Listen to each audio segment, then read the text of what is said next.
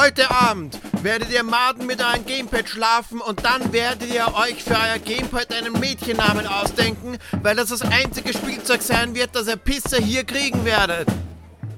Die Zeiten, wo ihr euren Quickshot Motor Joystick am Stick fest im Griff habt, sind vorbei. Ihr seid jetzt mit eurem Gamepad verheiratet, dieser Waffe aus Eisen und Kunststoff, und ihr werdet nicht fremd gehen.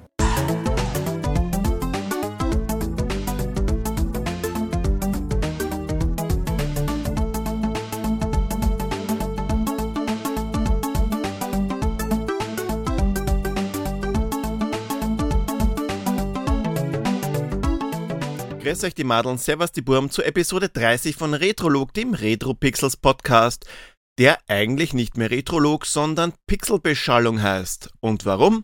Weil mir der Name besser gefällt und nicht den Touch von Buchverlesung im Pensionistenheim hat. Sonst bleibt alles gleich, keine Sorge oder tut mir leid, je nachdem.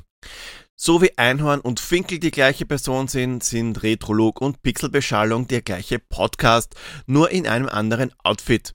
Heute eine Premiere. Nach 28 Amiga-losen Aufnahmen spreche ich diesmal in Episode 30 endlich mal über ein Amiga-Spiel und zwar über das Echtzeitstrategiespiel Cannon Fodder. War has never been so much fun. Die Briten kommen, Cannon Fodder, entwickelt vom britischen Softwarestudio Sensible Software und gepublished von Virgin Interactive, wurde 1993 auf die Menschheit losgelassen. Sensible Software haben wir einige wundervolle Titel zu verdanken. Das in Episode 26 besprochene Whizball zum Beispiel oder Parallax, Micropro Soccer und die ganze Sensible-Serie von Sensible Soccer bis Sensible Trainspotting natürlich auch.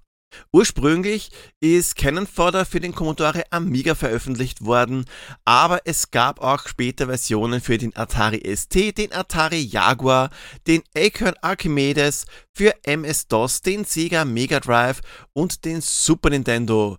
Später wurde im Jahr 2000 sogar noch eine Game Boy Color Version nachgeschossen. Und die Story? Äh, ja, die Story. Damit kann Canon Fodder offensichtlich nicht dienen.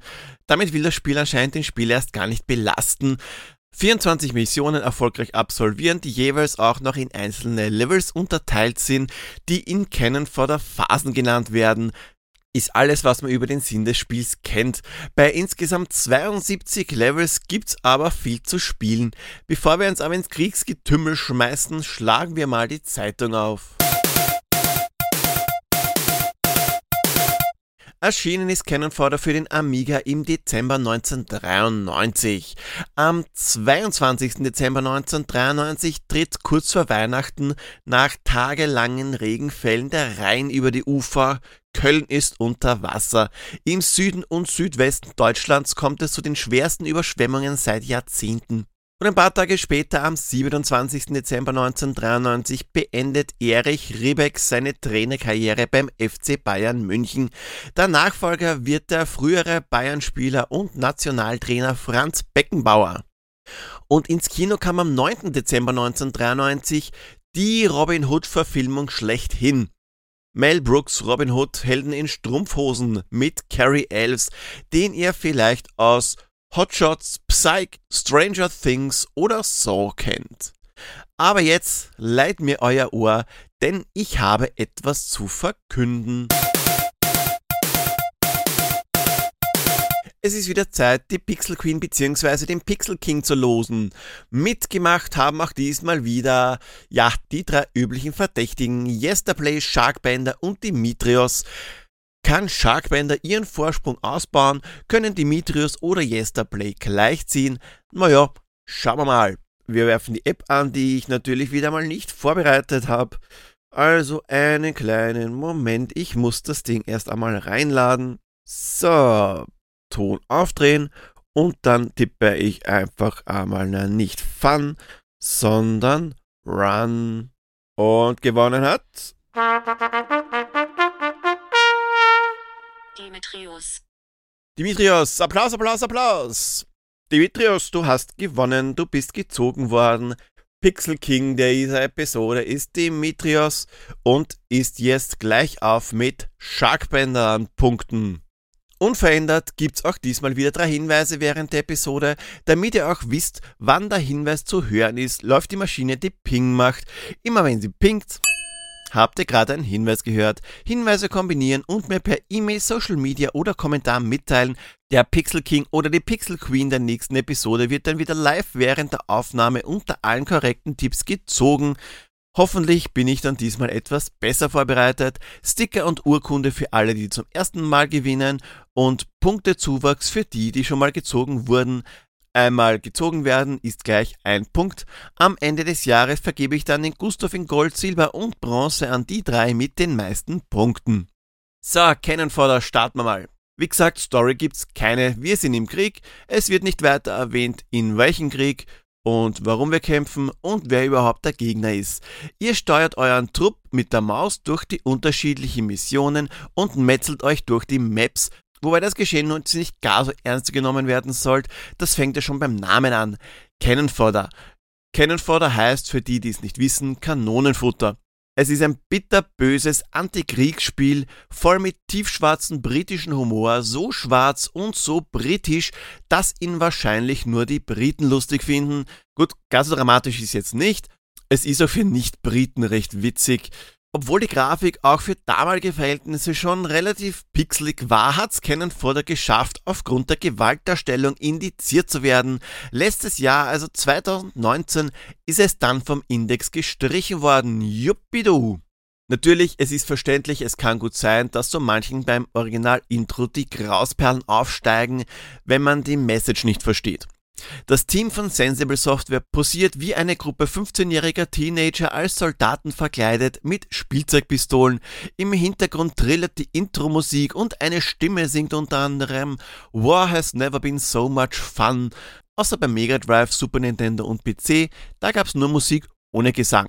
Beim Amiga CD32, da wurde dem Spiel sogar ein passendes Musikvideo spendiert.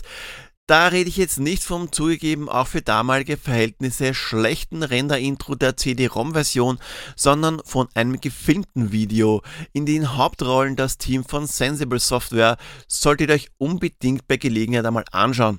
Beim Rekrutierungsbildschirm, der gleich als nächstes kommt, merkt man, sofern man will, dass das Kriegsgeschehen nicht ins Lächerliche gezogen oder besser gesagt verherrlicht werden soll. Hier stehen die Rekruten in Reihe und Glied, anfangs 15 an der Zahl, mit jeder gewonnenen Mission kommen 15 dazu, sind alle weg, heißt's Game Over.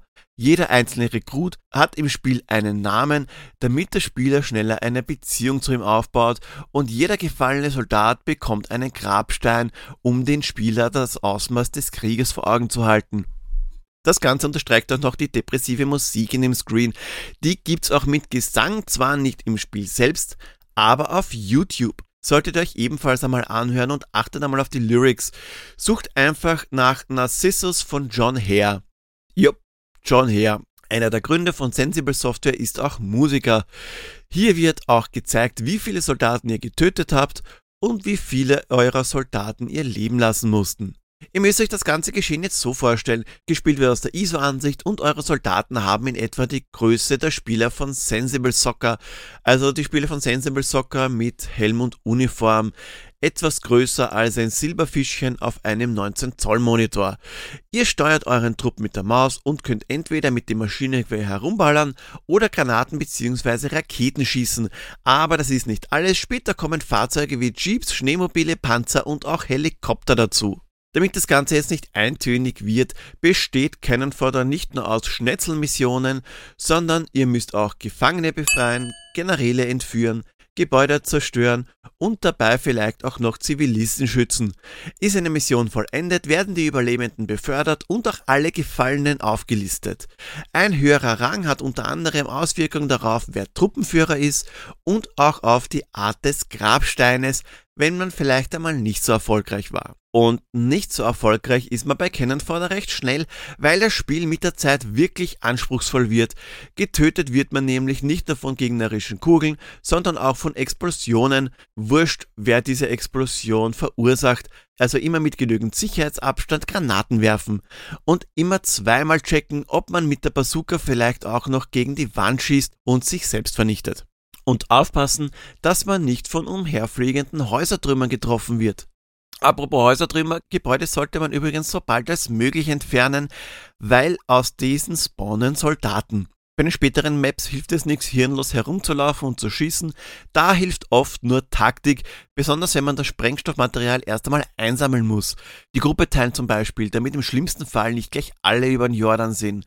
Praktischerweise steht der gerade nicht verwendete Trupp jetzt nicht wehrlos in der Gegend herum und dreht Däumchen, sondern wenn sich Gegner nähern, schießen sie schon von alleine drauf, allerdings mit allem, was sie haben, Granaten und Raketen inklusive. Ah ja, und ja nicht auf Kisten schießen. Nicht nur, weil ihr euch damit schneller zurück in die Steinzeit sprengen könnt, als ihr Monty Python sagen könnt, sondern weil darin die Granaten sein können, die ihr zum Abschluss der Mission dringend benötigt.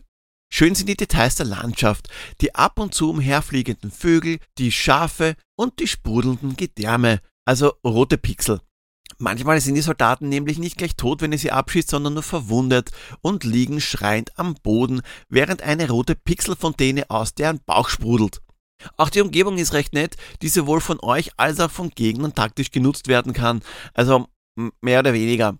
Die Taktik des Computers ist nämlich gerade auf euch zulaufen, schießen, fertig. Beim Wasser müsst ihr aufpassen, denn das bremst euch aus, beziehungsweise im tiefen Wasser könnt ihr nicht schießen. Und wenn ihr zu tief im Treibsand steckt, dann könnt ihr den Soldaten gleich einmal abschreiben. Die Steuerung, die ist ein wenig gefinkelt. Nicht nur, dass das Werfen von Granaten und Schießen von Raketen gar nicht einmal so leicht ist, weil ihr hierzu beide Maustasten drücken müsst, ist sowas wie Pathfinding einfach nicht vorhanden. Klickt ihr auf eine Stelle, wandern eure Soldaten auf gerader Linie dorthin. Oder auch nicht. Kommt darauf an, ob irgendwas im Weg steht. Und genau aus dem Grund kann das Steuern von Fahrzeugen manchmal echt tricky sein. Besonders lustig ist hier die Phase Evil Knievel, bei der ihr mit eurem Schneemobil über Sprungschanzen fahren müsst, damit ihr über Hecken springt. Wenn ihr nämlich vom Kurs abkommt und ins Gebüsch hüpft, geht euer Fahrzeug in Flammen auf und euer Trupp ist Geschichte. Ah, und apropos schwierige Maps. Es kann auch gut sein, dass ihr das ein oder andere Mal irgendwo einen einsamen Soldaten übersehen habt, also keinen von euch, sondern einen Gegner. Dann bleibt euch nichts anderes übrig, als die komplette Karte abzugrasen, damit ihr ihn findet und ihm das Licht ausblasen könnt. Sehr kreativ waren die klugen Köpfe von Sensible Software auch bei der Namensgebung der Phase bzw. Missionen. Wir haben da unter anderem Beachy Head, Explore My Hole, Sandy Crack und Franz Klammer, das natürlich eine Runde im Schnee ist. Cannonfodder ist, wie erwähnt, nicht von allen gut aufgenommen worden und zwar nicht nur von der Bundesprüfstelle für jugendgefährdende Medien. Auch der Hinweis, dass Cannonfodder in keinen Zusammenhang mit der Royal British Legion steht, hat ihnen nichts gebracht. Die Mohnblume, die steht nämlich für die gefallenen Soldaten und die Royal British Legion. Die fanden das gar nicht lustig und riefen zum Boykott auf. Also nicht die gefallenen Soldaten, sondern die Kriegsveteranenorganisation Royal British Legion. Von Cannon Fodder gab es dann noch Teil 2 mit neuen Missionen und neuem Setting und es wurde etwas entschärft. Gebracht hat's aber nichts, weil Cannon Fodder 2 wurde auch indiziert. Ja, die Bundesprüfstelle für jugendgefährdende Medien kannte da keinen Spaß. Da wurden Sachen indiziert, bei denen man sich heutzutage auf den Kopf greift. Teil 3 wurde 2012 nachgeschossen von Codemasters, die Sensible Software 1999 aufgekauft haben. Das wurde zwar nicht indiziert, kompliziert, wäre aber besser gewesen. Liebes Codemasters Team, lasst alte Spieleserien in Frieden ruhen und lasst das Leichen fleddern. Ist bei Cannonfodder nicht gut gegangen und bei Micro Machines auch nicht. Die Grafik ist Sensible Software mäßig pixelig, aber trotzdem detailreich ein klein wenig mehr Abwechslung hätte es trotzdem sein dürfen. Cool wäre es gewesen, wenn sich die Soldaten nicht nur durch ihren Namen, sondern auch optisch ein klein wenig unterschieden hätten. Und manchmal ist es gar nicht so einfach abzuschätzen, ob man jetzt gegen die Wand oder genau an der Ecke vorbeischießt. Ja, am Sound, am Sound kann man nichts meckern. Die Titelmusik brennt sich ins Hirn wie ein glühend heißes Brenneisen in einen Marshmallow. Hier trumpft der Amiga total auf und zeigt allen, was er kann. Typische, markante Amiga-Musik eben. Die Soundeffekte, die sind in Ordnung und Details wie zwitschernde Vögel, ein plätschender Bach oder ähnliches sind recht nett. Wasserbewohner allerdings wie Enten, Fische oder Schildkröten, die gibt es hingegen nicht. Gesamt gesehen ist Cannon Fodder einfach ein gutes Spiel. Ja, es hat seine Macken, aber es macht Spaß und ist wirklich anspruchsvoll. Im Grunde genommen ist es egal, welche Version ihr spielt, weil alle ziemlich gleich sind, von der Game Boy Color Version einmal abgesehen. Am einfachsten steuert es sich allerdings mit der Maus, also kann ich euch die Heimcomputer-Versionen ans Herz legen. Ja, ihr wollt wahrscheinlich auch noch eine Wertung von mir haben. Die gibt's, aber ab jetzt nicht mehr einzeln für Grafik, Sound und die Gesamtwertung. Das war nämlich eh sinnlos. Es gibt aber trotzdem noch eine Gesamtwertung und ein Fazit. Also, Cannon Fodder muss man einfach gespielt haben. Es ist ein wirklich geiles Spiel. Wenn ihr Pixeloptik mögt, spielt Cannon Fodder. Wenn ihr auch nur entfernt etwas mit Echtzeitstrategie am Hut habt, spielt Cannon Fodder und alle anderen, naja, spielt Cannon Fodder. Ich gebe Cannon Fodder 8 von 10 Mohnblumen. Ein Amiga-Klassiker und auch eines der Top-Spiele für den Commodore Amiga.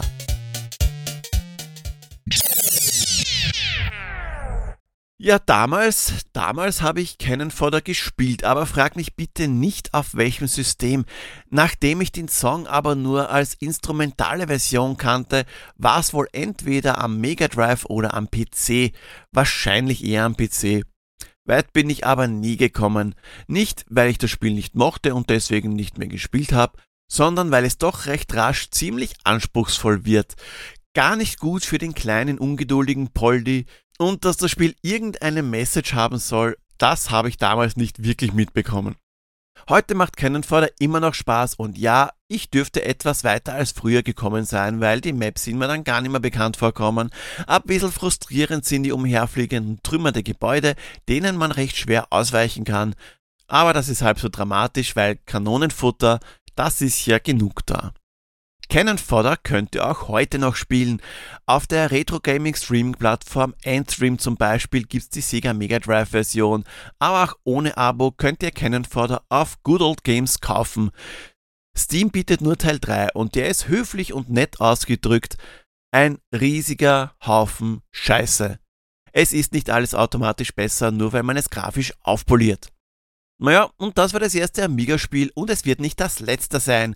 Megalomania, Super Off-Road, Dogs of War, Eastward, Bots of Call und natürlich auch Lotus 2 stehen unter anderem auf der Liste an Amiga-Spielen, über die ich noch unbedingt sprechen muss. Theoretisch natürlich auch Monkey Island, aber ganz ehrlich, da traue ich mich nicht drüber aber ich traue mich über Spiele, die vielleicht nicht jeder kennt. Möglicherweise kann es auch gut sein, dass es in der kommenden Episode gar keine Gewinner gibt. Wir werden sehen. Nächste Episode reisen wir nämlich in der Zeit zurück und kümmern uns um ein Spiel von Sierra. Naja, drei Hinweise und der Schlusshinweis belehrt mich eines Besseren und zeigt mir, dass ich immer mit jemandem rechnen muss, der das Spiel errät. Schreibt mir euren Tipp per E-Mail, Kommentar oder Social Media. Wollt ihr, dass ich mir ein bestimmtes Spiel vornehme? Lasst es mich wissen. Und auch wenn ihr eine Idee für ein Intro habt, könnt ihr Pixelbeschallung mitgestalten.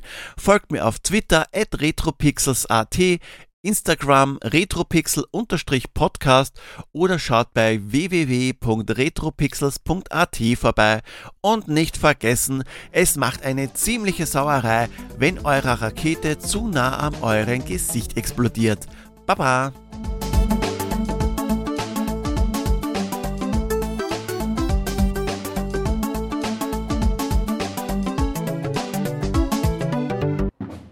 Seit heute seid ihr keine Maden mehr. Seit heute seid ihr Gamer. Von jetzt an, bis zu den Tag, an dem ihr sterbt, ist jeder Gamer, wo immer ihr seid, euer Verbündeter. Denkt immer daran. Gamer spielen, dafür sind wir da.